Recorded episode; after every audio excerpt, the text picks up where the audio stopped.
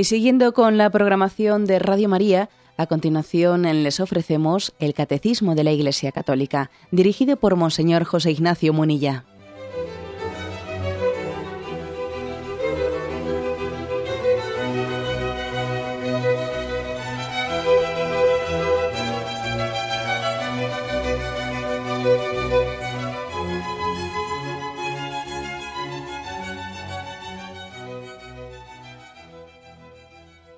Cordial saludo a todos los oyentes de Radio María.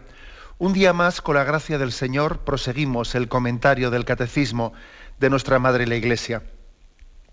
Continuamos con el tema del aborto, dentro de la explicación del quinto mandamiento, a la que le venimos ya dedicando varios temas.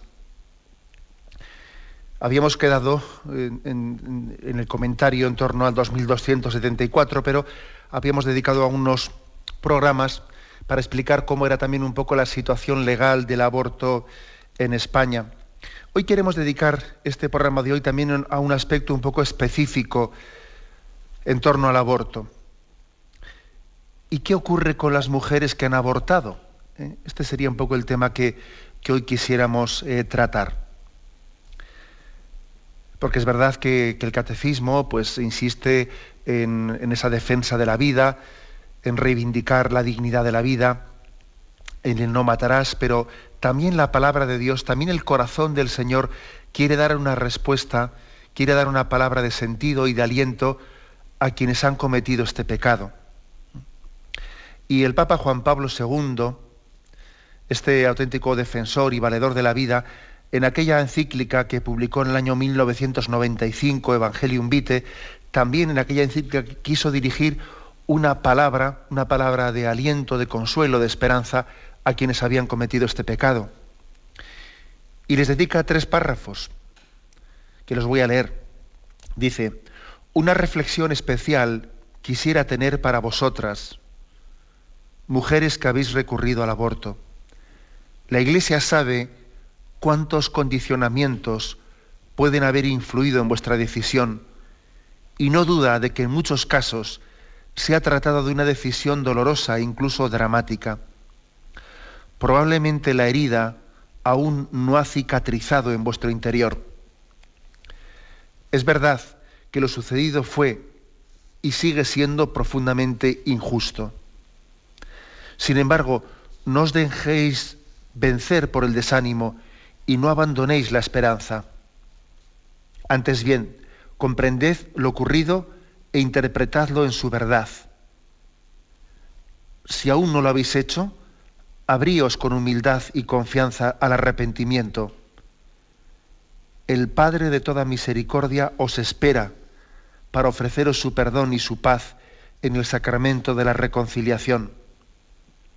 Os daréis cuenta de que nada está perdido y podréis pedir perdón también a vuestro Hijo, que ahora vive en el Señor ayudadas por el consejo y la cercanía de personas amigas y competentes, podréis estar con vuestro doloroso testimonio entre los defensores más elocuentes del derecho de todos a la vida. Por medio de vuestro compromiso por la vida, coronado eventualmente con el nacimiento de nuevas criaturas y expresado con la acogida y la atención hacia quien está más necesitado de cercanía, seréis artífices de un nuevo modo de mirar la vida del hombre. Qué palabras tan llenas de sentido y llenas de esperanza estas que pronunció Juan Pablo II, que las queremos hoy un poco analizar en el programa de hoy. Pues ciertamente es importante esta palabra, porque son muchas las mujeres que, habiendo abortado en, ese, en esa experiencia tan dolorosa, han tenido pues, un, sentimiento, un dolor autodestructivo, una especie de conciencia de que lo mío ya no tiene remedio. Después de haber cometido pues, el aborto, puede haber muchas mujeres que tengan una sensación de autodesprecio, como si ya no tuviesen ni siquiera la posibilidad de ser redimidas. Incluso a veces existe el riesgo de entrar en un círculo vicioso de promiscuidad, más embarazos, abortos, abandono de la fe católica, eh, etcétera, sentirse totalmente indigno del perdón, a algunos huyen para adelante, otros se hunden abajo, se hunden en una depresión. Es que es cierto, ¿no? Que existe eh, un drama de no saber sanar una herida, no, no saber acertar con el camino adecuado, ¿no? Para afrontar ese drama. Pues bien, vamos a hablar de ello. Existe un texto, un texto bíblico del cual vamos a echar, mano ¿no? para hacer esta reflexión. Es el de Jeremías, Jeremías capítulo 31, versículo 15. En Ramá se sienten unos quejidos y un amargo lamento. Es Raquel que llora a sus hijos y no quiere que la consuelen, pues ya no están. Así dice Yahvé, deja de lamentarte y seca el llanto de tus ojos, ya que hay un arreglo para tu pena, que tu descendencia no pierda la esperanza. Este texto de Jeremías 31 está también citado, si lo recordáis, en el Evangelio de San Mateo, después de, aquella matanza de los santos inocentes que protagonizó el rey Herodes. Allí el, el Evangelio de San Mateo de San Mateo, perdón, cita este texto de Jeremías. Raquel llora a sus hijos y no se quiere consolar porque ya no existen.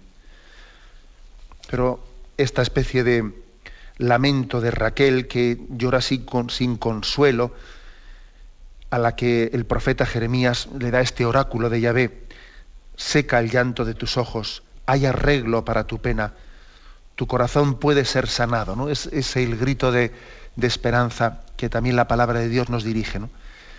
Por tanto, la mujer que ha abortado eh, tiene que ser también enseñada y acompañada hacia el arrepentimiento para también tener no únicamente un arrepentimiento, sino también que le ayuden, le tenemos que ayudar a tener un duelo, un duelo que le ayude a sanar su herida. Es necesario un duelo para poder llegar a sentir consuelo. Porque de lo contrario suele ocurrir, suele ocurrir que a veces se puede llegar a sentir un dolor autodestructivo. Y el objetivo, el objetivo de, esta palabra que pronunció Juan Pablo II en la encíclica Evangelium Vitae es que nuestro dolor no sea autodestructivo, sino que sea un dolor reparador, que sea una verdadera contrición. No es lo mismo el arrepentimiento cristiano, me lo habéis escuchado en este programa más de una vez, el auténtico arrepentimiento cristiano se, caracteriza porque es esperanzador. Si Dios nos da la gracia de arrepentirnos, de llorar nuestros pecados, al mismo tiempo está sembrando una esperanza de poder reparar el mal, cometido, de poder nacer de nuevo. El dolor de nuestros pecados, si es un dolor cristiano, es un dolor que al mismo tiempo es alegre, me duele, pero Dios en la misma medida en que me ilumina el mal cometido, también me da esperanza. No es un dolor autodestructivo, es un dolor reparador. El Señor sana nuestra herida cuando nos, permite ver el pecado que hemos cometido. No es únicamente un restregarnos, restregarnos ¿no? delante de nuestro el mal cometido para humillarnos, no. Es hacernos ver nuestro pecado desde la luz de la misericordia bueno, esto es importantísimo, que lo subrayemos una y otra vez. En primer lugar, habría que afirmar una gran verdad, ¿no? Es que nos demos cuenta de las secuelas tan grandes que tiene el aborto. Por eso Juan Pablo II insistió eh, tanto en este mensaje. Existe unas secuelas muy graves, ¿no? que pueden tener muchos síntomas. Por ejemplo, el síntoma de una baja autoestima, de un autodesprecio, de una angustia, angustia que a veces incluso tiene que ser tratada médicamente, psiquiátricamente, de una depresión, hasta el punto a veces de desear el suicidio, aislamiento, alejamiento de la familia y de las amistades, también puede tener ese problema quien ha abortado, sentimientos de un letargo, que parece que uno quiere dejar de sentir nada, ¿eh? culpabilidad, eh, vergüenza, dificultad en concentrarse, ira hacia uno mismo, o sentimientos de rencor hacia el padre del niño que fue abortado, hacia los que le presionaron para abortar, una ira y un rencor muy grande, problemas de insomnio, pesadillas relacionadas con el aborto, que parece que uno no hace más que ver eh, escenas pasadas, incluso uno se refugia indebidamente pues, bueno, pues en, el alcohol o en, otros, en otra especie de subterfugios ¿no? para mitigar la pena. También a veces se suele producir una especie de un deseo de tener otro niño para sustituir al niño que no tuve. Problemas de relación con, otros, con otros hijos que uno tenga, que igual quiere sobreprotegerles demasiado o, o, tenerlos como una especie de colchón afectivo. Uno, uno se vuelca en ellos de una manera indebida, o lo contrario, se vuelve emocionalmente muy, distante hacia sus hijos porque el aborto que, provocó con otro niño tiene una especie de sensación de que sus hijos, si lo supiesen, le iban a despreciar por haber hecho lo que hizo. Y entonces o, se apega a sus hijos indebidamente, como si fuesen un colchón afectivo, o no tiene esa facilidad de acercarse a ellos, temor de que Dios le castigará o que le está castigando, o pensar que las cosas que me ocurren ahora, las cosas malas que me ocurren, son una especie de castigo de Dios por lo que hice. O sea, como veis, hay toda una serie de, situaciones, ¿no? Que, que, pueden ocurrir, pueden estar ocurriendo ¿no? en el corazón de quien ha abortado y que, que necesita una palabra de consuelo y necesita un acompañamiento por parte de la Madre Iglesia, ¿eh? un acompañamiento importante. Bueno, también este es un cometido de la Iglesia. La Iglesia no solo, algunos se piensan que la Iglesia se, limita a condenar, condena al aborto y condena al otro. No, no, no, eso no es verdad. La Iglesia, por supuesto, que condena el aborto, pero no abandona a los que han abortado. No, Señor, no les abandona. Todo lo contrario, entiende que tiene una encomienda del Señor muy especial para con ellos y que tiene que prodigarse de una manera especial. En, quien, en quien está herido interiormente. ¿eh? interido y tiene tantas preguntas, ¿no? ¿Me perdonará Dios? ¿Me perdonará mi hijo a quien aborté? ¿Me podré perdonar yo a mí misma? ¿Me aceptará la iglesia cuando confiese mi pecado? Eh, ¿Desaparecerá alguna vez este dolor? ¿Tendré algún día una sanación? ¿Eh? Bueno, pues todo esto, como, como podéis imaginar, es un cometido de la Iglesia, es un cometido de los cristianos, es uno de los mejores apostolados que podemos hacer en nuestra vida. ¿no? el de acompañar a las personas en ese proceso de sanación interior. Pues fijaros, existe entre las muchas formas ¿no? de, acompañar a las personas que han tenido, pues este, este, han vivido este drama del aborto, protagonizándole o siendo cómplices de él, existe un llamado proyecto Raquel. El proyecto Raquel, que podréis verlo, especialmente está extendido en Estados Unidos, en más de 140 diócesis de Estados Unidos, es un proyecto que muchas diócesis en sus centros de orientación familiar han puesto en marcha para acompañar a las mujeres que han abortado y que piden también ayuda para sanar y para poder cerrar sus heridas. ¿no? Ese proyecto Raquel, que hace referencia a ese pasaje bíblico. Por cierto, qué hermoso es que también descubramos en la Sagrada Escritura eh, la fuente de, igual que también en Estados Unidos existe todo, todo un movimiento en contrario a la pena de muerte que tiene como, eh, como, ah, como, bandera, como lema, ese texto bíblico de no matéis a Caín. No matéis a Caín como texto bíblico para sustentar nuestra postura contraria a la pena de muerte. Bueno, pues también existe ¿no? este texto bíblico del el lamento de Raquel porque llora a sus hijos y no busca consuelo ¿eh? también, por tanto, el proyecto Raquel, con esta base bíblica, es uno de los muchos proyectos, pero que nosotros pues, eh, pues también queremos tomarlo un poco como bandera en esta explicación que hoy queremos realizar de cómo acompañar en, esa, en ese proceso de sanación. Tenemos un momento de reflexión y continuamos enseguida.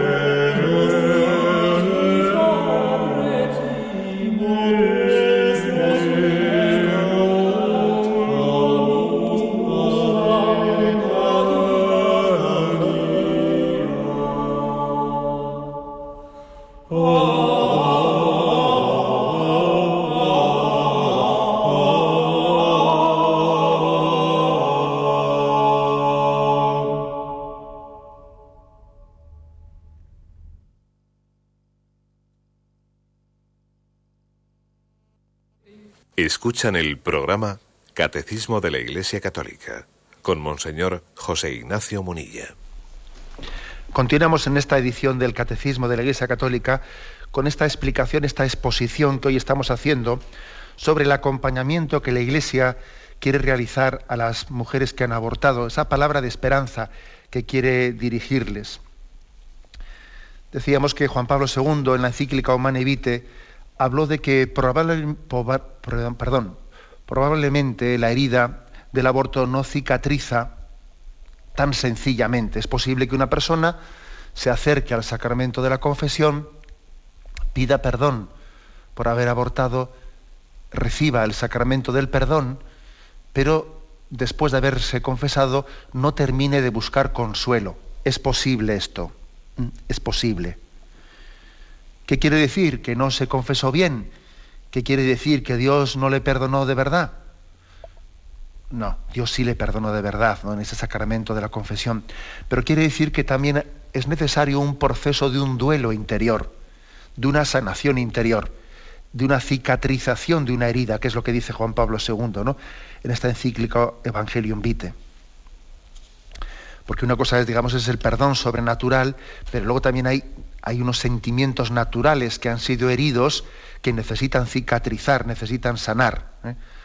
No olvidemos que el pecado del aborto, pues, no es únicamente una ofensa a Dios, autor de la vida, también es una ofensa, una agresión contra uno mismo, contra los propios eh, sentimientos de, de maternidad que además son verdaderamente instintivos, que forman parte de nuestra propia naturaleza, es una autoagresión muy grande.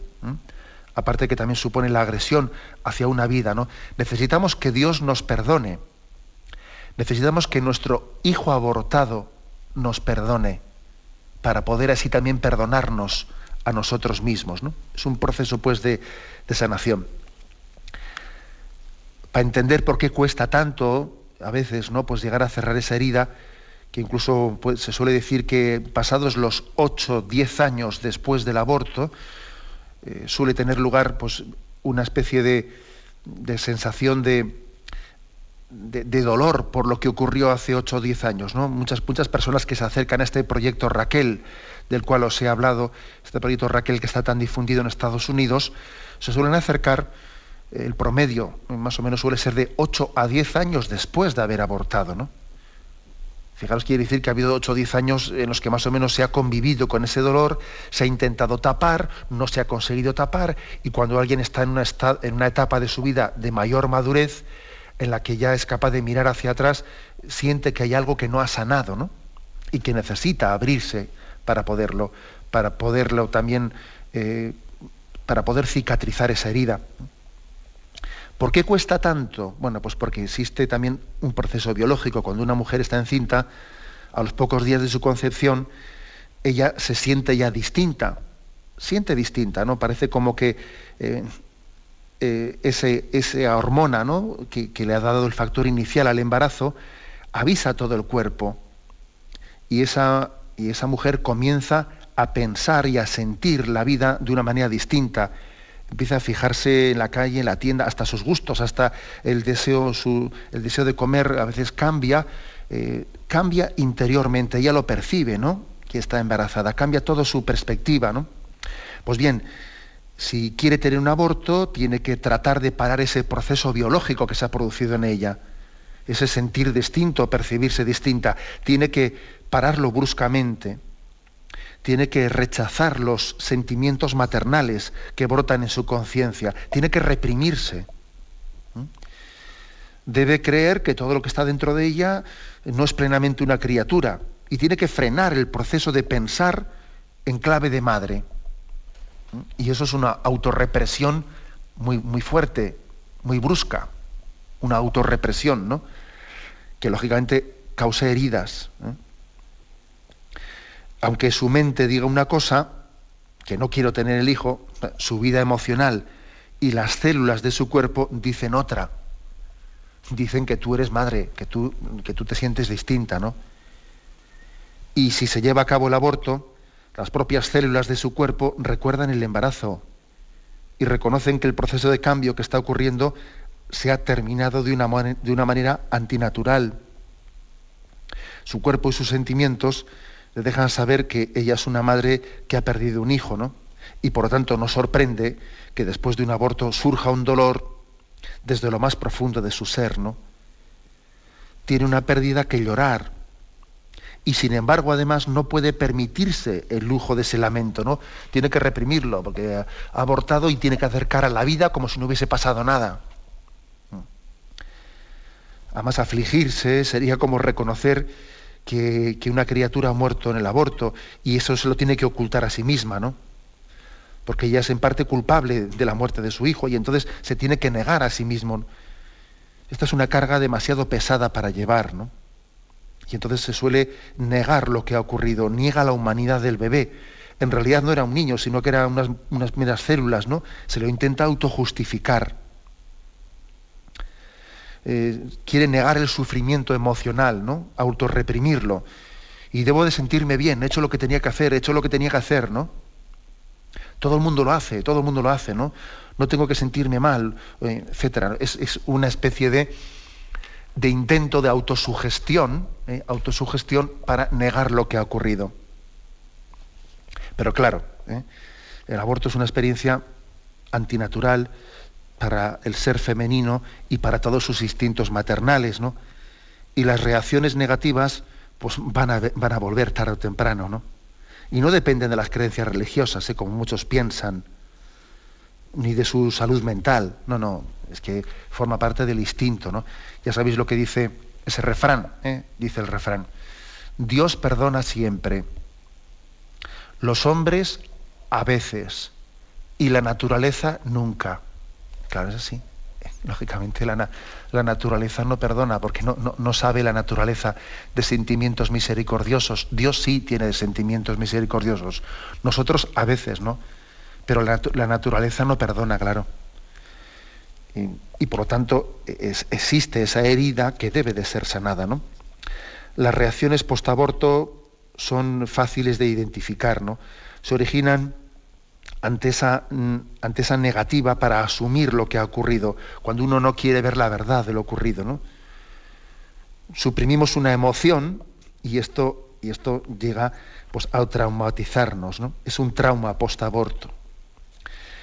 Suele, según los expertos, ¿eh? suele causar los siguientes síntomas. ¿no? Primero dicen ellos, experiencia repetida. ¿A qué le llaman experiencia repetida? Pues que algunas mujeres suelen, tienen recuerdos y visiones del aborto y tienen sueños del bebé aún no nacido. Intensa angustia psíquica cuando personas o cosas les hacen recordar el aborto, cuando ven una mujer encinta, etcétera, ¿no? Fijaros hasta qué punto que existen algunos estudios, uno impresionante de Finlandia, donde se examinan todos los suicidios entre las mujeres en un periodo de ocho años y se descubre que las mujeres que habían abortado se suicidan tres veces más que la población general y seis veces más que las mujeres que han dado a luz. Es impresionante esto, ¿eh? Por lo tanto, la, mujer que aborta se suicida un 600% más, seis veces más, ¿eh? que aquella madre que ha dado a luz a su hijo. Es un dato bastante significativo, ¿no? Es un dato de Finlandia que apostaría que aquí en España también ocurre. Por cierto, los, los datos sobre índices de suicidio, y etcétera, etcétera, son de esos datos que suelen estar totalmente ocultos. Así como es curioso también cómo la Administración pospone, niega, nos niega, ¿eh? nos está hurtando los datos sobre aborto en gran parte. Todavía ahora mismo, no, fijaros, está terminando el año y todavía no tenemos los datos del año pasado del aborto. Se nos están hurtando esos datos, ¿no? Y lo mismo sobre muchos índices de suicidio, ¿no? También en, otra encuesta realizada en Estados Unidos se, estudia eh, a 83 mujeres que han realizado en, el, aborto y, se puede deducir hasta qué punto tienen, eh, han caído en síntomas, en síntomas depresivos, en un nivel muy superior que a las mujeres que no han abortado, de angustia, de abuso del alcohol, de drogas, de creciente abuso verbal hacia sus hijos, etcétera, etcétera. No se ve cómo verdaderamente el postaborto ha dejado todas esas heridas. También Otro de los síntomas, otro de los síntomas, aparte de este que he dicho que es la experiencia repetida, es el de la evasión. Síntomas de evasión. ¿Qué quiere decir esto? Pues quiere decir que es, la evadirse ante el trauma del aborto paralizar, o intentar paralizar la sensibilidad que uno tenía antes del aborto. Es como negarse la afectividad, ser incapaces de sentir amor y ternura porque, nos ha dejado traumatizado aquella experiencia interior. ¿no? Uno no, permite esa experiencia, ese trauma, que broten sentimientos de tristeza o de culpa a flor de piel. Puede ocurrir eso. Se dice que las mujeres que han abortado se pueden agrupar en dos, en dos grupos, ¿no? Las que sufren reacciones post-aborto a un nivel agudo o crónico, que de una manera, eh, pues esa herida ha aflorado rápidamente, o las que afrontan la, vida como si nada hubiese ocurrido, pero que tienen ahí una especie de bomba interior, una bomba interior que, está todavía pendiente de salir. Y curiosamente puede llegar a salir bastantes años después. Las reacciones pueden ser severas o, leves, pero, pero, tarde o temprano saldrán, ¿no? Saldrán. Bueno, pues aquí la clave está que es triste que, que muchas mujeres no sepan dónde, dónde encontrar apoyo ¿no? y que durante tantos años estén arrastrando. Quizás no, encuentran el debido acompañamiento por nuestra parte. Es también una tarea muy importante no únicamente la de anunciar unos principios morales por parte de la Iglesia, sino también acompañar, acompañar en la dirección espiritual, acompañar también en, ese consejo espiritual que se nos pide que demos, ¿no?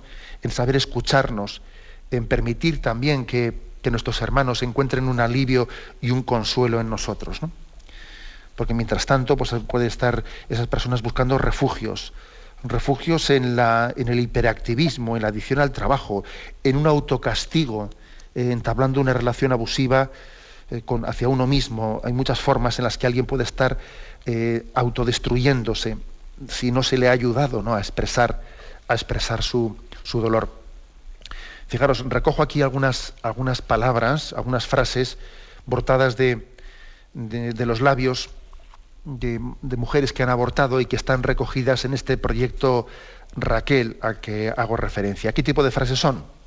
Pues las frases, digamos, más frecuentes eh, que brotan de los labios de, las mujeres que han acudido a este proyecto Raquel en busca, en busca de consuelo, en busca de redención. ¿no? Unas primeras muy frecuentes, pues el hecho de que cuando uno ha abortado ha buscado de alguna manera desembarazarse de un problema, ha buscado un desahogo, un desagobio, pero que luego, al final le ha agobiado más. Por ejemplo, frases como las siguientes. Al principio era como un desahogo, ahora estoy llena de dolor y de tristeza. El desahogo desapareció muy pronto y lo que sentí fue repugnancia de mí misma. Otro tipo de, frases muy frecuentes que pueden brotar de los labios de la mujer que, ha abortado y que, que, tiene una herida pendiente por sanar. Lo que ocurre cada vez que ve a un, a un niño recién nacido, a una mujer embarazada. Eh, cuando veo, dice una frase, cuando veo a un bebé me pregunto por qué no puede ser el mío. Cada vez que veo a una mujer embarazada me hace sentir celos. Hasta la palabra embarazo me llena de intenso dolor y no sé cómo escapar de esta prisión de tristeza en la que estoy encerrada. También es frecuente, eh, es frecuente que, broten de los labios de, esta mujer, de estas mujeres, frases como las siguientes, ¿no? No pasa un día sin pensar en el niño que perdí. Cuando, me despierto cada mañana sé que tuve un aborto. Me forcé a no pensar en lo que estaba haciendo. Puse mi corazón a un lado y me sentí devastada. Me forcé a no pensar en lo que estaba haciendo. Otra frase llamativa, ¿eh? llamativa, como a veces en, esta vida estamos como violentando nuestra conciencia, ¿no? Me forcé a no pensar en lo que estaba haciendo y luego me sentí devastada. Otro tipo de, eh, de sentimientos que también están recogidos como testimonios de este proyecto Raquel. Me siento vacía y sola. Parte de mi ser se ha perdido. O también quiero otro hijo para llenar este vacío de mi vida. Pesadillas. ¿eh? Cierro mis ojos en la noche y me, y, me muevo, perdón, y me veo nuevamente en la clínica, en aquella mesa. Sentimientos de lamentación, porque otros no nos entienden.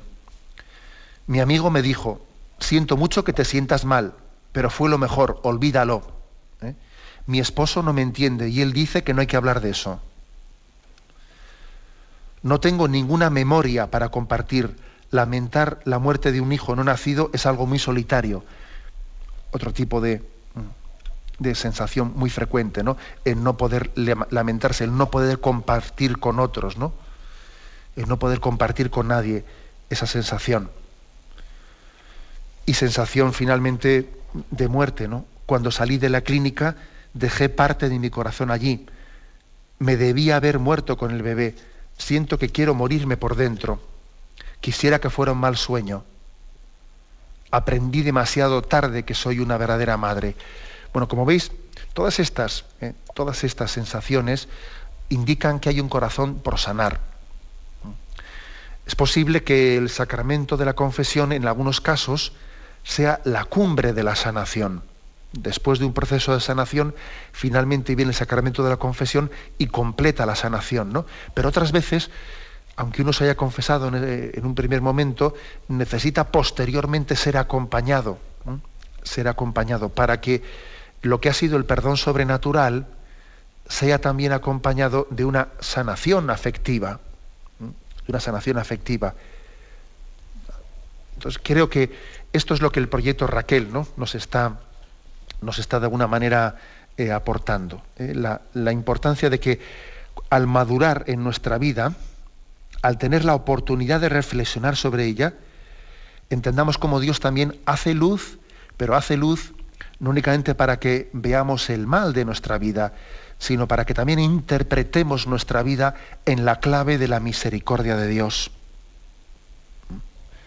Un dolor que ha estado enterrado, Dios quiere hacerlo florecer, pero ojo, no para que nos autodestruyamos, ¿no? Sino para que confiemos más en la misericordia de Dios, para que entendamos que sin Dios no somos nada. Sin la misericordia de Dios, cuando nos, nos, alejamos de Dios, somos capaces de cualquier cosa, de cualquier cosa.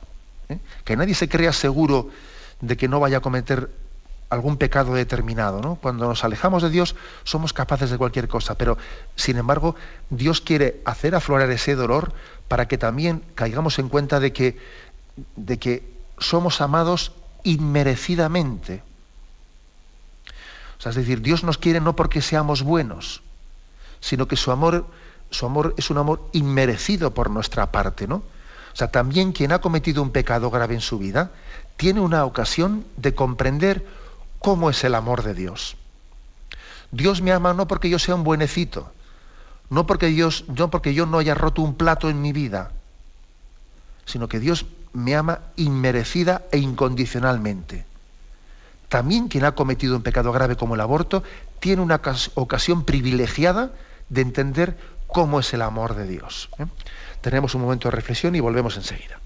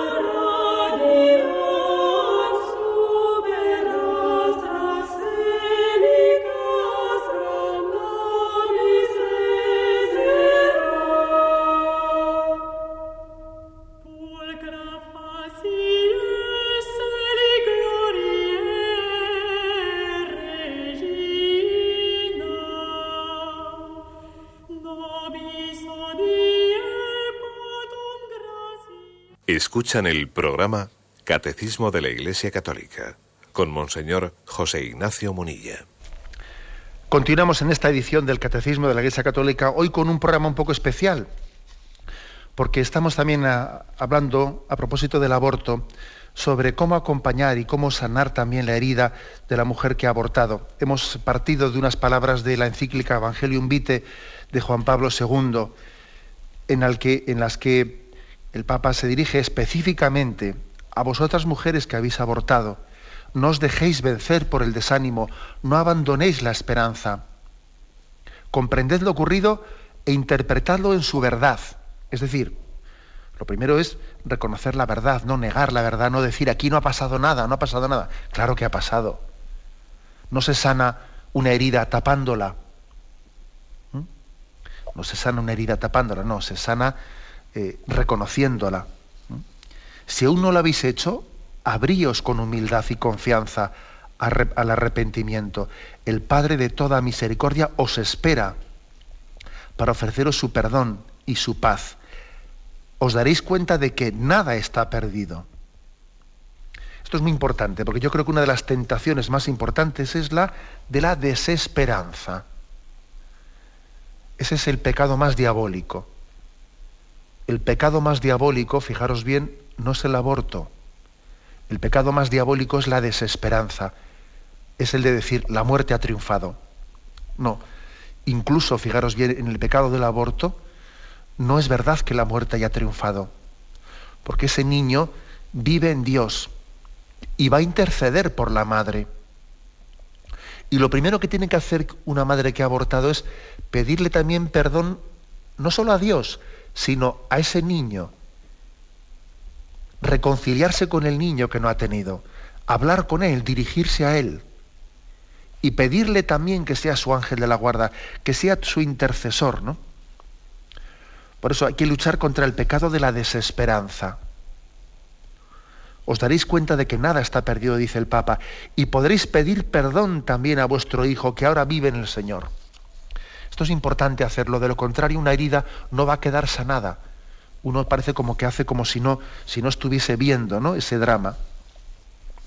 Bueno, pues esto es importante, ¿no? porque con frecuencia ocurre mm, que el mundo, el mundo quien, quien no tiene esta perspectiva cristiana, con una perspectiva mundanal, no se sabe ayudar a una mujer que está o en situación de abortar o que ha abortado. ¿no? Por ejemplo, lo típico suele ser que cuando alguien está en la tentación de, abortar, pues desde esta perspectiva liberal, secularizada, mundana, relativista, pues se le diga, mira, estás en una situación difícil, yo te apoyaré sea cual sea tu decisión. Y eso queda, eso queda muy guay, ¿eh? eso queda muy liberal. ¿no? Nosotros los cristianos le diremos, mira, no recurras al aborto, yo no te abandonaré, ¿eh? y juntos encontraremos la vía para que puedas llevar adelante el niño, ¿no? Es decir, ojo con que nuestra perspectiva cristiana eh, o la misericordia la, confundamos con relativismo. No, no. Yo no le diría a una mujer que está en peligro de abortar, hagas lo que hagas, eh, yo eh, te apoyaré y respetaré tu decisión. No, le diré que, que, yo pienso que no debe de abortar, que le voy a acompañar para llevar adelante esa vida. Ahora bien, para la mujer que, a la mujer que ha abortado, ¿cómo nos dirigimos a ella? ¿Mm? También es importante, ¿no? Hay que decirle, si has tenido un aborto, la misericordia de Dios es tan grande que te perdona aún eso, ¿no? Y, a, veces, a veces decimos, bueno, no ha pasado nada, eh, olvídate de lo que ha ocurrido, no ha pasado nada, ¿no? Intentamos consolar a quien ha abortado quitándole importancia. No, si tú le quitas importancia, eh, no le estás ayudando a cicatrizar. Estás trivializando un drama que tiene. Ante un drama tú, no puedes decir, no ha pasado nada, no ha pasado nada, olvídate de eso. Es una, es una falsa misericordia. Es un cerrar en falso un, un drama, un problema. Tú tienes que ayudarle a una persona diciéndole, ciertamente, ¿no? Lo que ha ocurrido es un drama, pero la misericordia de Dios es superior, ¿no? La muerte no ha vencido definitivamente a la vida, porque ese niño ese niño que, hemos matado, y que todos tenemos nuestra parte de culpa ¿no? en haber construido una sociedad, ¿eh? digámoslo claramente, ¿no? Todos somos copartícipes de esta cultura de muerte, en la que es más fácil, hemos hecho una sociedad en la que es más fácil matar a un niño que acompañarle a la vida. ¿eh?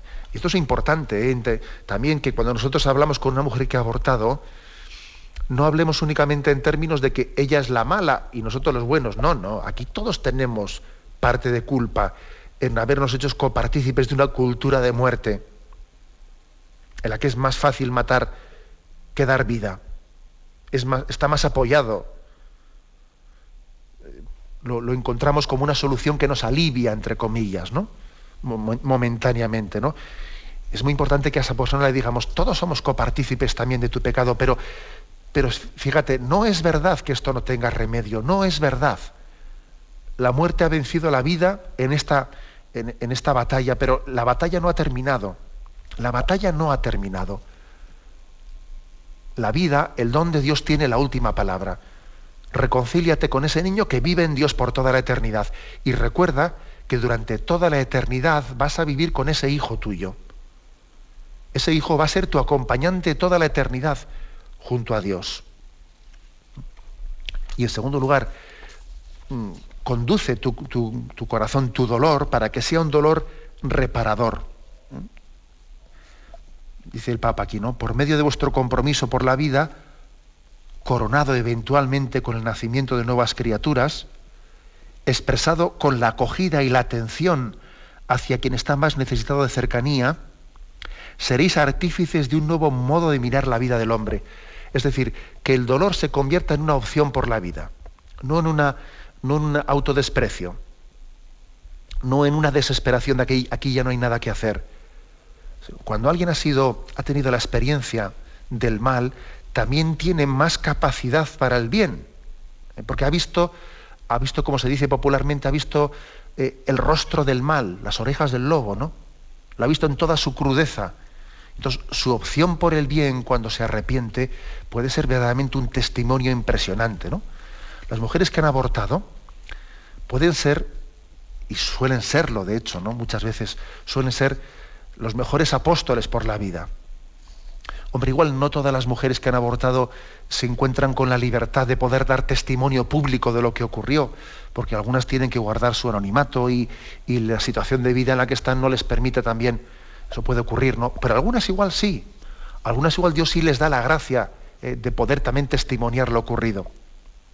En cualquier caso, aunque también haya que, guardar un poco por pudor y por sentido un poco de la prudencia, aunque haya que guardar también el anonimato del testimonio de lo que ocurrió, sin embargo, ¿cuántas personas eh, traducen, eh, traducen ese dolor y ese arrepentimiento en una reparación acogiendo al necesitado? Especialmente acogiendo al necesitado en sus formas más indefensas, ¿no? prodigándose en los niños, prodigándose en los niños. Eh, dice el Papa, eventualmente con el nacimiento de nuevas criaturas. Eso no quiere decir que uno tenga que estar, ojo, hay que, tener un poco de prudencia, por eso dice el Papa, eventualmente. No quiere decir que uno tenga que estar buscando un embarazo eh, pues un poco por un motivo obsesivo, porque antes aborté y ahora tengo que quedar embarazado como sea. No, no es eso. O sea, también eh, hay que tener pues, pues una, una, madurez eh, para que lleguemos a un nuevo embarazo no por un motivo obsesivo, sino porque nos, encontremos en la disposición madura de poder llevar la vida y por supuesto con un sentido de reparación a lo que ocurrió anteriormente. ¿no? Pero esto es muy importante, es decir, aquí hay un llamamiento, un llamamiento a la reparación.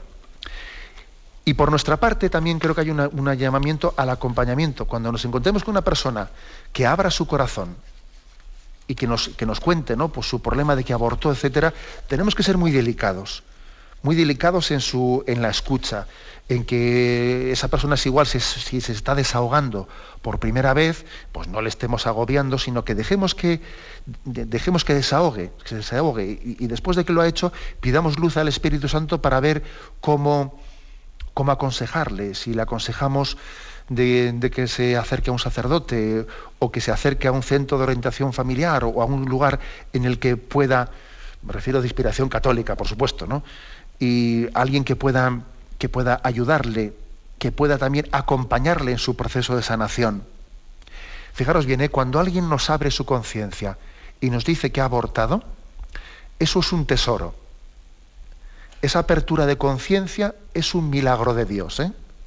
Y tenemos que sentirnos con una responsabilidad muy grande de acompañamiento hacia, hacia esa persona sin caer en tonterías de esas de, bueno, olvídate que eso, olvídate que eso haya pasado. O sea, no, no, sin caer en trivializaciones y sin caer también en condenaciones de esa persona. Ni trivializar ni condenar, sino acompañar en ese proceso de sanación. ¿Eh? Esto es muy importante, tenemos que pedir ese don. ¿eh? En resumen, eh, que hoy, hoy, hemos dedicado este programa a este, a este problema también de qué palabra de esperanza no quiere dirigir la Iglesia a las personas que han abortado. ¿no? Concluye de nuevo con ese texto de Jeremías 31:15. En Ramá se sienten unos quejidos y un amargo lamento. Es Raquel que llora a sus hijos y no quiere que la consuelen porque ya no están. Así dice Yahvé, deja de lamentarte y seca el llanto de tus ojos, ya que hay un arreglo para tu pena, que tu descendencia no pierda la esperanza. Lo dejamos aquí y vamos a dar paso ahora a la intervención de los oyentes. Eh, podéis llamar para formular vuestras preguntas al teléfono 917 107 700 917 107 700.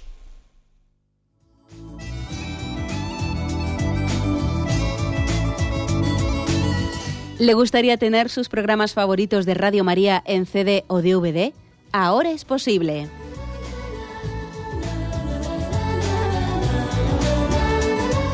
Le sugerimos que primero se informe en qué formato de audio lo puede escuchar en su equipo DVD o CD, teniendo en cuenta que no todos los lectores de CD pueden reproducir el formato digital MP3 en el que enviamos nuestros programas. Y luego, si quiere en su casa esos programas que tanto le gustan, solo tiene que escribir una carta a Radio María, Paseo Lanceros 2, primera planta 28024, Madrid indicando si lo quiere en CD o DVD y cuántos programas. También le rogamos que escriba su nombre, dirección y no se olvide de facilitarnos un teléfono de contacto para cualquier duda que nos surja.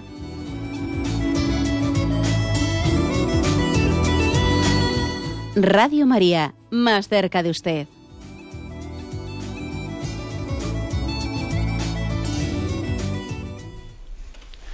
Sí, buenos días, ¿con quién hablamos? Buenos días, monseñor. Buenos días. Me parece que tiene usted la radio encendida. Si podría usted apagar la radio, así no se produce el eco ese. Sí, sí, perdone. Ya está. Buenos días, soy Catalina de Úbeda. Y mm, usted ha mencionado el proyecto Raquel para sanar a la madre víctima del aborto. ¿En España existe algún otro proyecto o asociación católica similar? Muchas gracias. Sí. Pues la verdad es que sí que existen muchas asociaciones que, que tienen esos acompañamientos y bueno, pues la verdad es que mm, yo aconsejaría, pues quizás el, acercarnos a los centros de orientación familiar en las diócesis que los haya.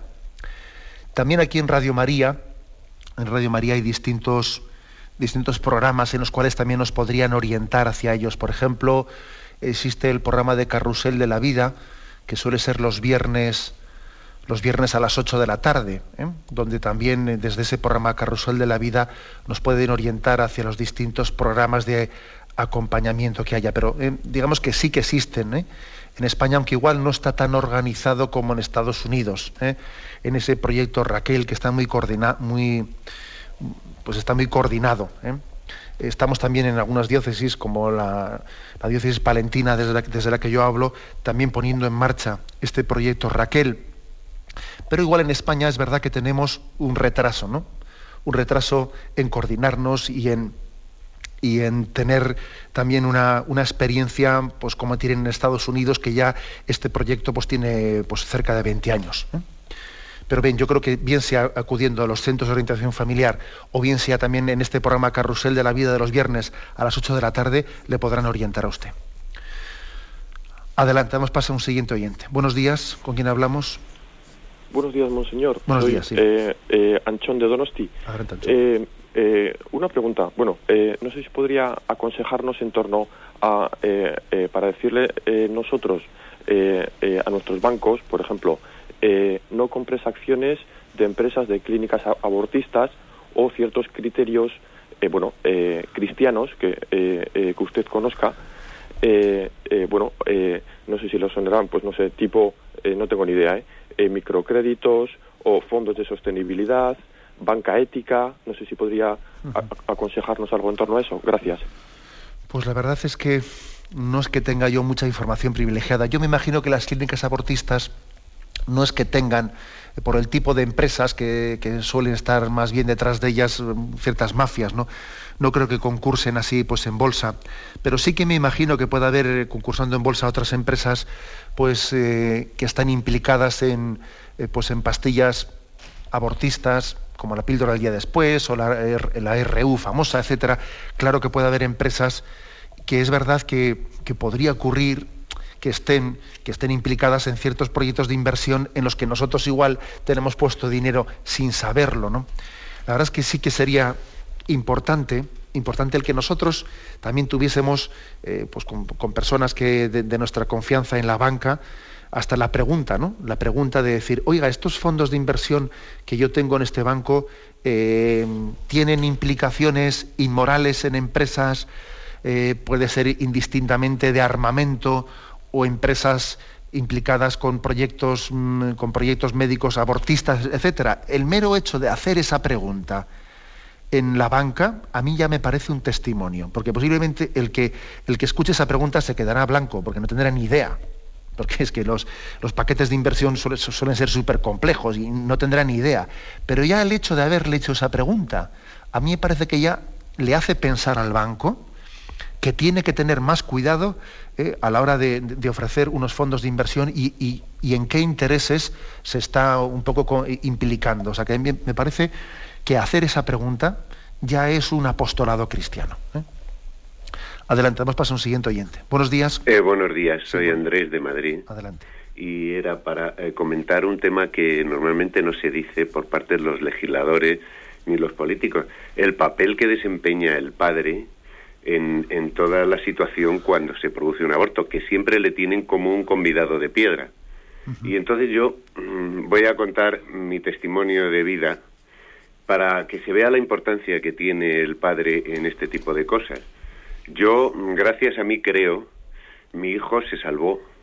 Hace 30 años eh, mi novia quedó embarazada y yo no me quería casar. Y ella me propuso o te casas o aborto. Y yo dije, antes de que aborte me caso contigo o con quien sea. Consecuencia de todo esto, que llevo 30 años de calvario por el fracaso total del matrimonio, y además, añadido, mi hijo nació con un problema neurológico que después ha terminado en una enfermedad grave mental. Y bueno, pues decir nada más que a pesar de todo este infierno que he vivido y que sigo viviendo, pues no me arrepiento de lo que la decisión que tomé. Y pienso que estaría mucho peor si no lo hubiera hecho así. Y además todo esto me ha servido para madurar, y para luchar por fin mi familia, aunque no tiene solución, pues luchar por ella y seguir luchando y luchando y luchando hasta el último momento. Es decir, que los padres no se menciona nunca a los padres, los padres no son como una silla, no importan en este tipo de situaciones y pienso que los padres son muy importantes y a la hora de sacar las leyes injustas, por supuesto, porque es un asesinato, pues tenían que tener en cuenta también lo que ellos hacen o lo que nosotros hacemos, porque es una labor muy importante. Y por supuesto, cualquier cosa que venga después siempre será mejor que asesinar a una persona. Pues muchas gracias por su testimonio, que la verdad es que nos, conmueve, porque es cierto que generalmente la figura del padre o la figura del hombre ¿eh? suele ejercer el papel contrario al que este testimonio nos ha dado, ¿no? generalmente suele ocurrir lo contrario, que suele ser el que presiona para el aborto, el que más bien le dice o abortas o rompo contigo, ¿eh? quítate, quítate, eso de encima, que, etcétera. O sea, lo, más frecuente suele ser lo contrario, que la figura del hombre sea eh, pues desde, desde un egoísmo, porque parece que el hombre bueno, no siente la vida como la siente la mujer, realice, realice su presión para abortar, ¿no? Pero el testimonio del oyente es el contrario, ¿no? Y también creo que nos recuerda otra cosa, que a veces, a veces es absolutamente injusto, ¿no? El que, el que una mujer pueda también abortar sin, sin consultar con el padre de la criatura, porque el hijo no es únicamente suyo, es también de, su padre, y por lo tanto el aborto es una decisión que afecta no solo al hijo y a la madre, también afecta al padre, ¿eh? afecta al padre. Y le damos gracias al oyente ¿no? por, por, ese testimonio que ha dado también pues, tan, tan duro, tan extremo, ¿no? en el que llega a priorizar el valor de la vida por encima de todo, ¿no? por encima de la propia salud, y encima también pues por encima de, otras desgracias y otras cruces. Es verdad, ¿no? Que si no existe vida sin cruz, no existe historia de vida en la que no haya cruz, ¿no? Pero desde luego el, gran error puede ser en el eliminar la vida para evitarse cruces, porque entonces nos encontraremos con una cruz mayor, ¿eh? que también debe de ser redimida, por otra parte. ¿eh? Me despido con esta, voy a hacer una pequeña oración, oración por la sanación. Padre eterno, fuente de todo amor y misericordia, por amor a nosotros enviaste a tu Hijo. Escucha el grito de cada mujer que llora, la pérdida de un hijo abortado. Perdona su pecado, restáuralo en tu gracia y calma el dolor de su corazón con la paz que sobrepasa todo entendimiento. Madre de ternura y Madre nuestra, fortalece su fe en ti, dale el consuelo de creer que su Hijo está ahora en el Señor la bendición de Dios Todopoderoso, Padre, Hijo y Espíritu Santo descienda sobre vosotros. Alabado sea Jesucristo.